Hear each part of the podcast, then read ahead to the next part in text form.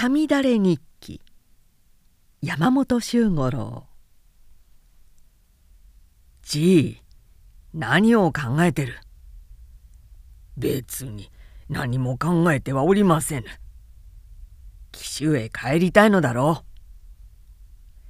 う。伊兵衛は餌を変えた針を遠く投げ竿を足元の土手へ突き刺しながら言った。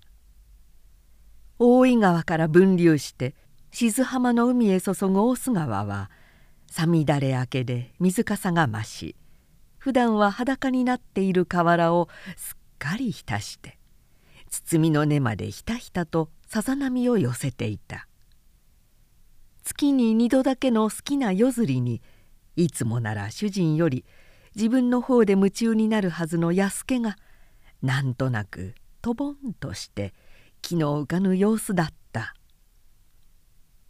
さようでござります」安助はややしばらくして言った「奥に表のことを考えますると矢も盾もたまらず帰りたくなりまする。もう5年になりまするで。だからじいは帰るがいいのだ。若旦那様安助は避難するように主人を見た。伊兵衛はその端正な横顔を提灯の光に染めさせたまま黙って自分の竿先を見守っていた。伊兵衛には老木の気持ちがよく分かっていた。安助は伊兵衛を幼少の頃から自分の手で育てたようなものである。伊兵衛は紀伊徳川家の郡奉行。中根吉郎兵衛の長男に生まれたが憲法の細分に恵まれて19歳の時すでに紀伊藩中五県の一に数えられたくらいであった。早くから彼は生涯を剣の弓道に捧げようと決心していたが父は自分の跡目を継がせるためにどうしても許さなかった。それでついに彼は家を出奔し修行の旅に出たのである。安助は一緒についてきた。いかに諭しても帰らなかった。伊兵を背に追って森をする時代からほとんどそばを離れたことのない老木は若主人の落ち着く先を見届けぬ限り骨になってもついてゆくと言っ伊兵の遍歴は4年続いた。そして去年この寸州田中まで来て病気にかかり困窮しているところを常磐本田家の老職助川劇に救われた。それが縁で劇に棍棒され家中の死に享受するため道場を持ったのである。劇はいずれ歯科へ正式に師範として推挙すると約束してくれたが老木安家は不平であった「紀へ帰れば郡奉行のご子息だ」困窮を救ってもらった礼は帰国してからでも十分にできる。何のために四万石の常磐などへ仕官するのか。口には出さないが彼はそう思っている。伊兵衛はそれをよく知っていた。妙な噂があるのをご存知でござりますか？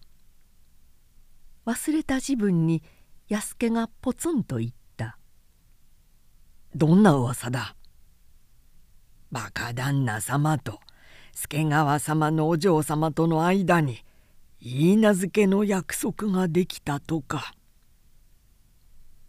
伊兵衛は黙っていた。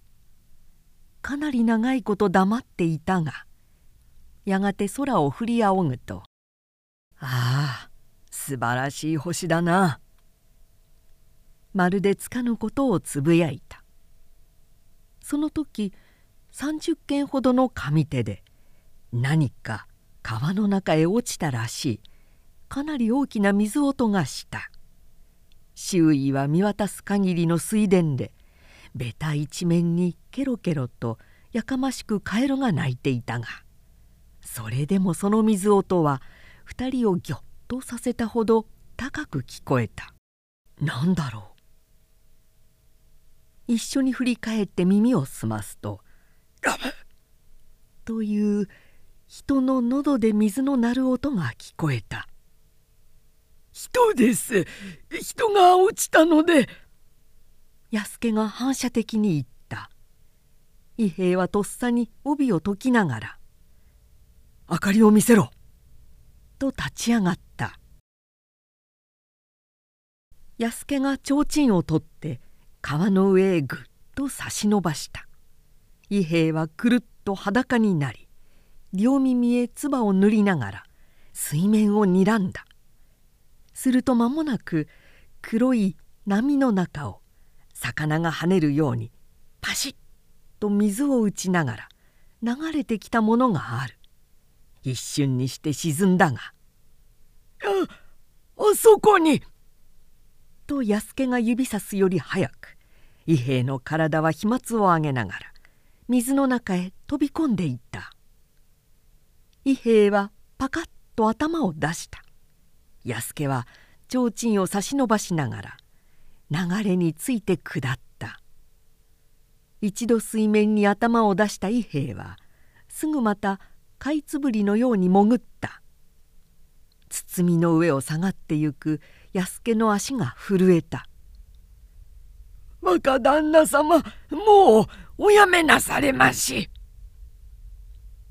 たまりかねて叫んだ時思ったよりは下の方で水音がし「ヒュー」と息を吐くのが水面を伝って聞こえた「若旦那様こっちだ。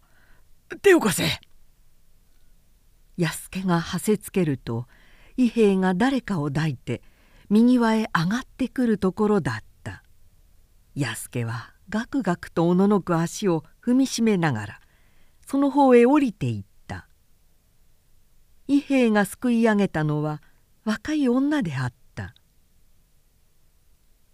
安助がそっと部屋へ入ってきた。伊兵衛は寝巻きになって述べてある床の上にぽつねんと座っていた。落ち着いた様子か。もう大丈夫のようでござります。どこのものだ？それが分かりませんので。安助は座りながら「何を尋ねてもものを申しません。まるで蓋をしたサザエでござります。よほど込み入った事情があるのでございましょうがそれよりも若旦那様あの娘は身重でござりますぞ。やはりそうか。それもじいの目に狂いがなければもう海好きだと思われまする。どうもこれは厄介なことになるのではござりますまいか。まあ明日のことにして寝よう。伊兵衛は横になりながら「じいは隣の部屋に寝て注意していてくれ思い詰めてる様子だからまた山地でもあってはならぬ」とんだ夜釣りでござりました。安助は苦笑しながら去っていった。そして向こうでそっと襖を開ける音がしたと思う途端「ただ」激しい物音が起こり「あ危ない！何をする？危ない!」と動転した安助の声を縫って「お話しください。話して!」女の突き詰めた叫び声が聞こえた。伊兵衛はすぐに走っていった。隣の部屋から差し込むあんどんの光の下に脇差しを持った女の腕を安助が懸命に抑えているところだった。伊兵衛は安助を押しのけ脇差しを奪って女を突き放した。女は畳の上へうつ伏せに倒れてわーっと泣き出したバカなことをする安家を去らせて女のそばへ座りながら伊兵衛は静かな口調で言った「ここで間違いを起こしたら拙者に迷惑がかかるくらいのことはわかるはずではないか。あまり勝手なことをされては困る。一体どうしてこんな不所存なことをしたのだ？申し訳ございません。身一つならまだ別だがお腹にあるものまで殺すとは無慈悲な仕方だ。どうしてこんなことをするのか訳を話してごらんなさい。家はどこです？どんな司祭があるのだ？女は答えなかった痛々しく背が波打っている。むせび上げる声はまるで命を絞るもののように悲痛だった。縁あってこうして助けたからにはできることなら拙者が力になろう。この世でできたことならこの世で解決がつくはずだ。どんな司祭か話してごらんなさい。どうぞ何も。お尋ねくださいますな。私が。女は涙にむせびながら言った。私が愚かだったのです。訳はただそれだけでございます。自分の過ちを自分で始末したいと存じたのでございます。死ぬことで始末がつきますか？自分が死ぬのはともかくお腹の子を殺す権利はあなたにはあるまい。子供は神のもの国のものだ。あなたにはその子を産み育てる義務はあっても殺す権利はない。でもこの子は生まれない方が幸せでございますもの。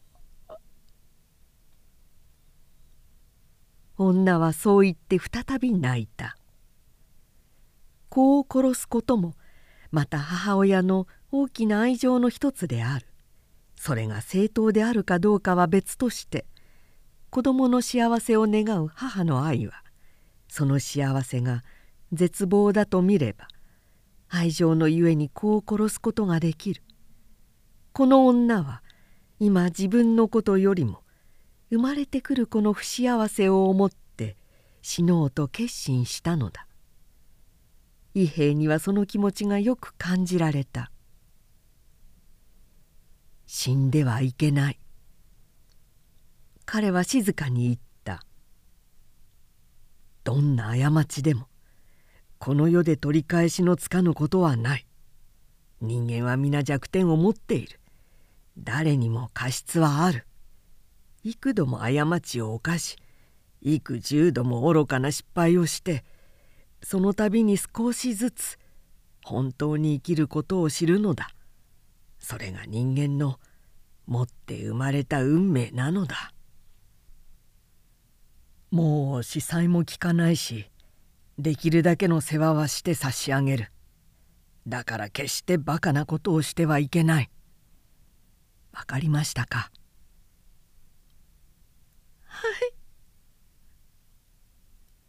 女は消え入るような声で言った。しかしすぐその後でうつぶしたまま急に身をひねったかと思うとむせび上げる声の下から苦しげにうめき出した「いけない」しばらく見ていた伊兵衛はそのうめき声の原因に思い当たって慌てた。そしてすぐに立って行って安家を呼んだ「どうなされました？なんだか苦しそうだ。生まれるのではないかと思う。医者を呼んできてくれ」取り上げばばでござりましょう。安家は提灯を取りながら「よろしゅうござります。そうすぐ生まれもいたしますまいがとにかく読んでまいります。急いでくれ。もしものことがあると困る。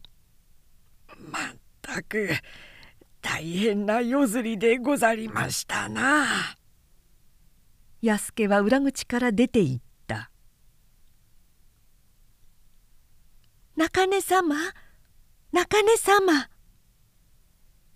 木戸を開けてそう呼びながら武家風の娘が一人庭へ入ってきた。初夏のよく晴れた朝の光に庭の青葉が染めたような能力の影を落としている。娘は背丈のすらりと高い研いだような肌の目の覚めるような美貌を持っていた。どこやら据え物のような冷たさはあるにしてもその美しさは人の目を見晴らすに十分である。本田家の老職助川劇の娘渚であった。中根様。縁先まで近寄った時庭の横手から伊兵衛が顔を拭きながら現れた「いやこれは失礼いたしました」「おはようございます」今顔を洗っていたところです昨夜のお夜釣りはいかがでございました？たくさんお釣り遊ばしまして。何？一尾も釣らずじまいでした。まあそれではさぞ父が残念がありましょう。今度は鮎が釣れるだろうと申して楽しみにしておりましたわ。どうも魚がだんだん利口になりましてね。伊兵衛は笑いながらちらと奥の方へ目をやった。上がれと言うかと思ったが言わずいつもと違って妙に取りつき悪い気配が見える。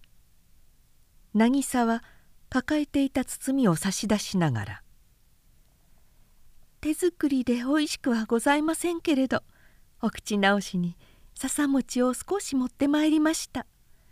ほんのお口汚しでございますのそれはどうもいつもいただくばかりで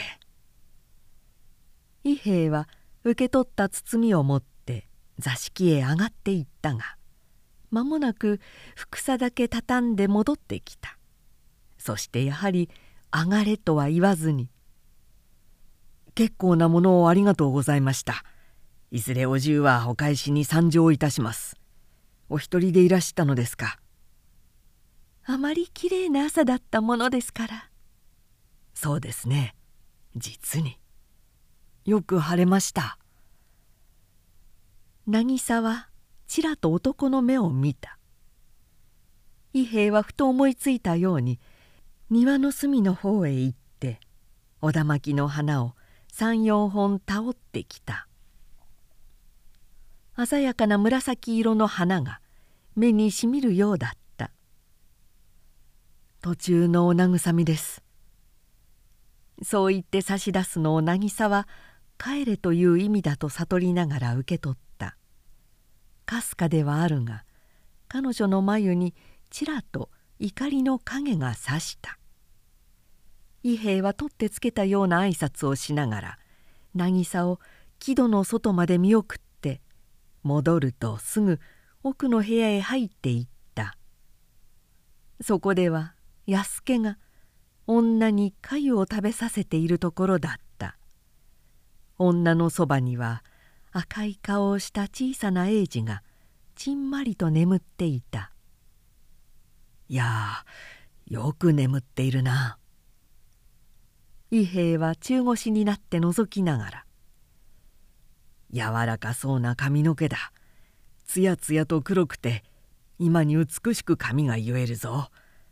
もう父はやったのですか?」いいえ生まれてから十二時は父をやらぬものだそうですから。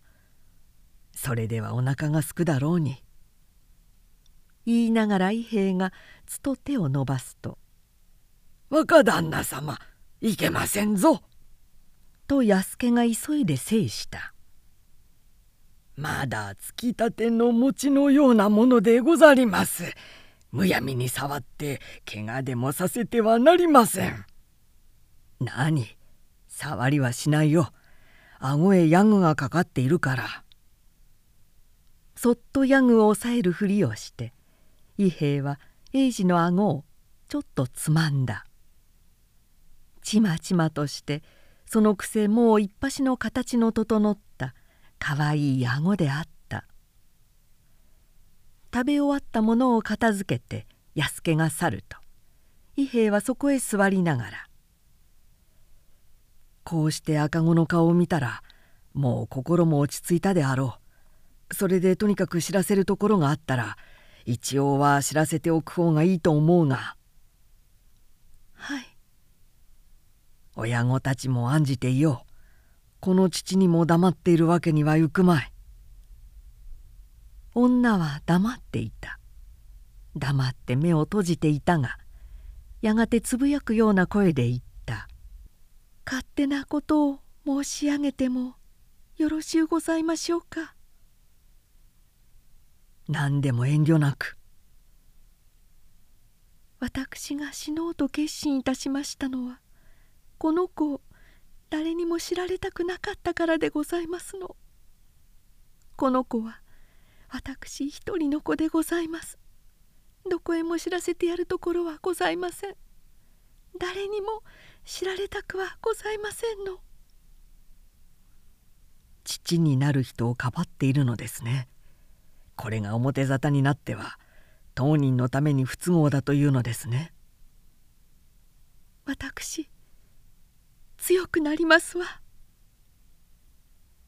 女はしばらく黙っていた後低くはあるが力のこもった調子で言った「人間は過ちを繰り返しながらその度にだんだんと本当に生きる道を悟ってゆく。昨夜のお言葉が何よりの力になりました。もう弱い心は起こしませんわ。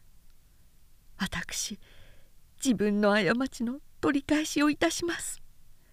この子を立派に育ててまいります。もし日立ちますまで誰にも知られずこのお屋敷に置いていただけましたらそれですぐおいとまをいたします。恋の過失か結婚の失敗かおそらく秘めた恋の過失であろう。子ができて男の心が去って死を求めた。世間には多すぎるほどありふれた例だ。けれど彼女は今絶望から立ち戻って強く生きようとしている。過ちの責任を自分一人で負い自分の力で過失の罪を取り返そうとしている。こう思ったことがその力と勇気とを与えたのだ。伊兵衛は女の目の光を美しいと思った。これからどうなされます？今へ戻ると安家が待ちかねたように言った「今日は稽古休みゆえよろしゅうござりますが明日から門人衆が見えるのにこの狭い家の中でもし赤子の鳴き声でも聞こえましたらいや稽古は当分休むよ。そんなご勝手はいけません。どうして別に本だけから淵をもらってるわけではなし助川殿にそう申せば半月や一月休んでも差し支えはないさ。それはまあそうかもしれませんが。老木は不承知の様子だった。しかしご門人が見えませんでも世間の耳ははようござりますからな。知らぬうちによそへ移す方がよろしいかと存じます。いずれにしても日立つまでは面倒を見てやる。この家を頼りにしているのだからそんな無情なことを申してはならん。安家はひょいと肩をすくめた。そして白髪頭を振りながら独り言のようにつぶやいた「じいは紀州へ帰りとうござりますわい」伊兵衛は聞こえぬふりをしていた。昼の食事をしてから伊兵衛は本庁の助川家を訪れた。劇は長男の伊織と碁を打っているところだった。伊織は25歳になる中五章でやはり伊兵衛のもとへ稽古に通ってくるが妹の渚に似て色白のどこか女性的な感じのする美男であった。今父を追い詰めてるところです。伊織はこびるような目で笑いながら「実局勝負で全勝したら今日見物にやってもらえる約束なんですがどうやらものにしましたよ。なにこっちはこれから勝つのだ。劇は子に甘い親の独特な調子で「今日見物はまだ23年先だと覚悟するがよい。一つ中根式の見聞で真の腕を見せてくれようか。父上の真の腕も久しいものだ。こう参りましょう。伊兵衛は半時ほど見ていたがやがてしばらく稽古を休むからと言い残して自居した。渚はついに顔を見せなかった。怒っているのだな。伊兵衛はちょっと寂しかった。一月ほど前に劇が渚との縁談を持ち出した時伊兵衛はもらってもいいと思った。劇には困窮を救われた恩があるし渚は美しく気質も凛として霊理である。家柄もお互いにほどほどのところでまず似合いの縁組というべきだ。正式な話は士官が実現してからという劇の希望で伊兵衛はまだ安家にも話してなかったがそれ以来は渚を見ることが密かな温かい感動の一つになっていたのである。しかし話せばわかることだ。眉のあたりに怒りを見せていた。朝の別れの表情を思い浮かべながら伊兵衛はまっすぐに家へ帰った。順調に日がたった。質屋には伊兵衛が名付け親になって緑と名を付け赤飯を祝った。女は日立ちもよく父も多かった。ぐんぐん健康を取り戻して一日ごとに肌もさえ血色がよみがえってきた。名はさよ。年は二十歳というだけで宇治も素性も知れなかったし器量も飛び抜けて美しい方ではないが愛情に濡れたような目元や薄墨で吐いたような産毛の眉物を言う時ちょっと左へ歪める癖のある口つきなどいかにも心の温かさを思わせる上品なおっとりとした魅力を持っていた。誰か知らぬがバカなやつだ。伊兵衛はつくづくと作用を見ながら思った。これだけの姿とこれだけの心を一度はこうなすまでに愛しながら捨て去るとは。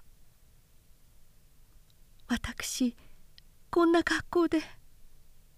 ともすると自分を見つめている伊兵衛の目に気づいてさよは恥ずかしそうに頬を染めた「さぞお目障りでございましょう」いやそんなことはない。顔色もすっかり良くなったしあの時に比べると見違えるほど美しくなった。そうありたいと存じますわさよは嬉しさを正直に見せていった。これまでは私自分を不器量だと思っておりました。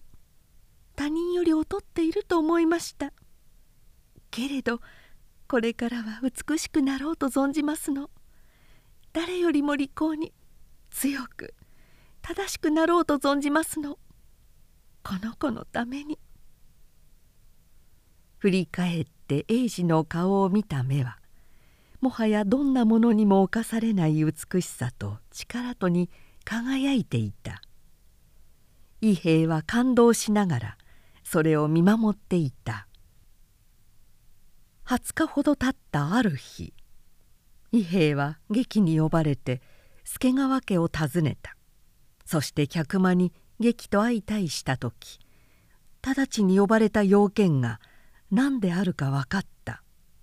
劇は不機嫌な表情で伊兵から目をそらしながら単刀直入に切り出した「簡単に申し上げるがかねてお約束してあった主家へのご推挙のことは一時諦めていただくことにしたからご承知を願いたい」何か不都合でもございましたか？理由は申さぬ方が良いであろう。ついては渚との間にも何やら口約束がしてあったようだがこれも早くにしたいと思うからそのつもりで。お言葉はよくわかりました。伊兵衛は静かに「お耳に入ったことが何であるか拙者にも大体は察しがつきます。もしお許し願えるなら司祭申し開きをしたいと存じますがもうその必要はあるまい。劇は冷ややかに言った「さよは当家の駒使いであった」気候が見えてから間もなく暇を取ったが城下外れの大須村に身重で囲われていたことも20日前に幸運だこともこちらにはすっかり分かっておる。さよが後藤家に。伊兵衛は愕然とした。さよがこの家の召使いだったという。それでは何を聞いてもがんとして答えなかったのは自分がこの家へ出入りしていたのを見知っていたためではあるまいか。自分がこの家の父であるために話すことのできぬ立場になったのではあるまいか。伊兵衛の頭には光のようにひらめくものがあった。仰せの趣よくわかりました。伊兵衛はしかしおとなしく頭を下げた。いずれ申し上げることもございますが今宵はこれで失礼つかまつります。もう会う用はないと思う。尋ねてもらわぬ方がよいな。いずれにしましても改めて。逆らわずに伊兵は立った。門を出て塀沿いに10軒ほど歩くと待っていた渚がすっと前へ出てきた。酔い月の光を浴びた顔は怒りと疑いをつきまぜて日頃の美しさに声援を加えていた「中根様。ご命名を伺いたいと存じます」あなたもご存知なのですか？伊兵衛は会釈をしながら笑った「ご存じないなら仕方がないがまるで誤解ですよ。お父上もあなたも誤解しておいでです」ではさよの産んだ子はどなたの子です？どうしてあなたが世話をしていらっしゃるのです？その事情は一口には申せません。実を言うと拙者はまだ何も知らないのです。あの女は不幸せで死のうとさえしました。あなたにもお分かりであろう。女というものは与えられる愛情によって幸せにも不幸にもなるものだ。誤った愛情がどれほど残酷に女を罰するか。あの女はそれを命がけで味わったのです。もし拙者が救わなかったらあの女はとうに死んでいたことでしょう。さよが幸せか不幸か私の知ったことではございません。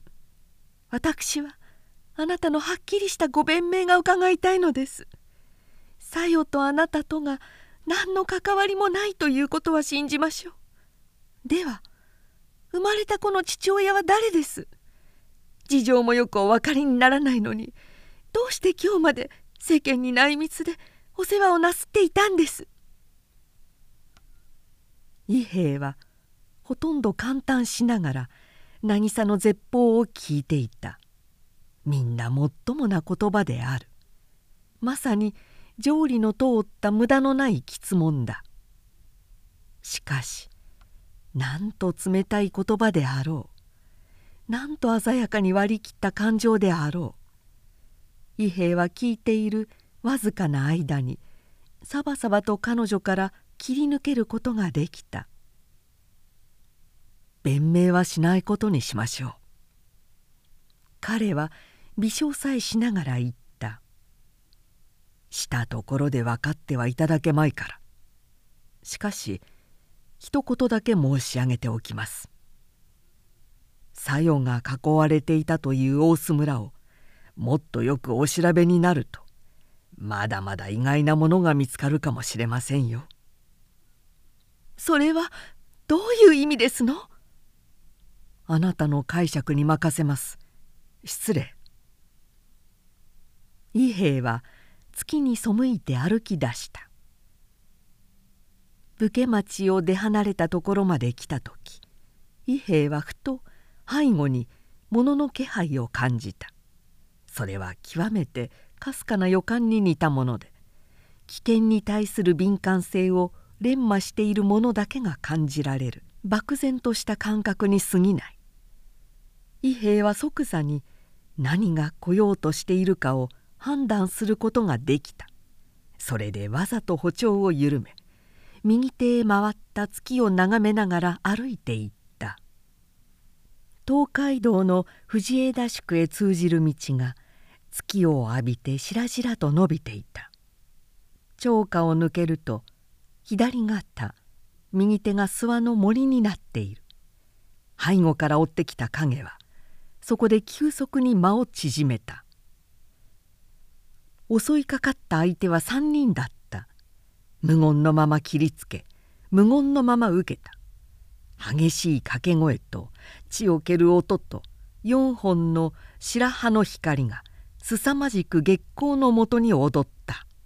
しかしほとんど10秒とたたぬ間に2人を峰打ちに打ち伏せ伊兵衛は若い一人を森の中へと追い詰めていた「やはり貴様だったか」伊兵衛は冷笑しながら言った「黙っていれば分からずに済んだかもしれないのに自分の罪を他人になすろうとしてかえって馬脚を表した。あれが貴様の家の召使いだということは拙者は知らなかったのだぞ。さよも決して漏らしはしなかったのだ。いよりのバカめ。相手は肩で息をしていた。西岸につけている剣の半ばから先が月光を映しながらブルブル震えていた。さよは貴様を愛したことを恥じている。子供も自分一人の子だと言っている。貴様が黙っている限りさよは死んでも貴様のことなどは口にしなかったろう。だが貴様は卑劣なやつだ。さよを捨てその罪を他人に着せようとし大須村を調べるというのを聞いて拙者が事実を知っているものと思い助太刀を頼んで切ろうとまでした。人間の風上にも置けぬやつだ。武士なら切ってこい。さあ切ってくるんだ。相手は自ら七を突っ込むように体ごと叩きつけてきた。そして伊兵に外されると激しくのめって木の根につまずきながら23軒先へ転倒した。それでもう起き上がることもできず顔を地に伏せたままあえいでいた。よく聞いておけいおり伊兵衛はそばへ寄って言った「本来なら切るところだが命は助けてやる。それからさよのことも他言はせぬ。劇殿には恩になっているしあの人は善人だ。劇殿に嘆きを見せたくないから黙っていてやる。少しでも恥を知ったら人間らしい生き方をしろ。しかし断っておくがさよはもう戻らんぞ。伊兵衛は静かに刀を収めた。家へ帰った彼は出迎えた安家を見るといきなり「紀州へ帰るぞ」と言った。老木は目を向きながら唖然としていた。本当だよ。これから出立だ。何を何をおっしゃるやら。長いことを紀州紀州と歌に歌っていたな。今度こそ本当に帰るんだ。しかも妻と子を連れての帰国だぞ。じい。若旦那様。大きな声をするな。これはまだ内緒だ。伊兵衛は笑って言った。とにかく少し司祭があって今宵のうちに体だけでも田中を立ち退かなければならん。行って籠を呼んできてくれ。今の今のお話は。安助はどもりどもり言った。まさかさよ殿のことではござりますまいな。そうだったら不服か。安助は白髪頭を振ってひょいと肩をすくめた。そしてどうにもしようがないというようにぶつぶつと口の中でつぶやいた「まったくとんだ夜釣りでござりました」そして町の方へ出て行った。伊兵衛は小夜の部屋へ入った。小夜は今の言葉を聞いたものと見えヤングの中から濡れたような目をいっぱいに見開いたまま入ってくる伊兵衛の顔を見守った。少し無理かもしれないが起きて支度をしてもらわなければならない。そしてもしそうする気があるのならこの子と一緒に紀州へ行ってもらいたいのだ。私。何も言わなくていい。子は神が授けたものだ。お国の宝とさえ言う。どんな子も幸せに育つ権利を持っている。本当に子を幸せに育てる者がこの親だ。伊兵衛は緑の父親になる。吸い付くように伊兵衛を見上げていた小夜の目から湯のような熱い涙があふれ落ちた。いいか。伊兵衛は力を込めて言った「さよは今までに誰も愛したことはないのだ。空に描いた自分の愛情を愛しただけだ。何もかも新しく何もかもこれから始まるのだ。一緒に紀州へ行こう。嫌か。さよの喉をおえつが突き上げた。伊兵衛はそっとさよの手を握った。柔らかな温かい手であった。そして握られた手の中で少しずつ指に力を入れながらさよは涙にむせぶ声で言った「私美しくなりますわ」そうだ。美しくなるんだ。今でも美しいがもっと美しくもっと強く二人で新しく始めよう。さよは笑おうとしたそれでかえってわーっと泣き出してしまった。伊兵衛は高邁な音楽でも聴く時のような喜びに満ちた気持ちでその泣き声を聞いていた。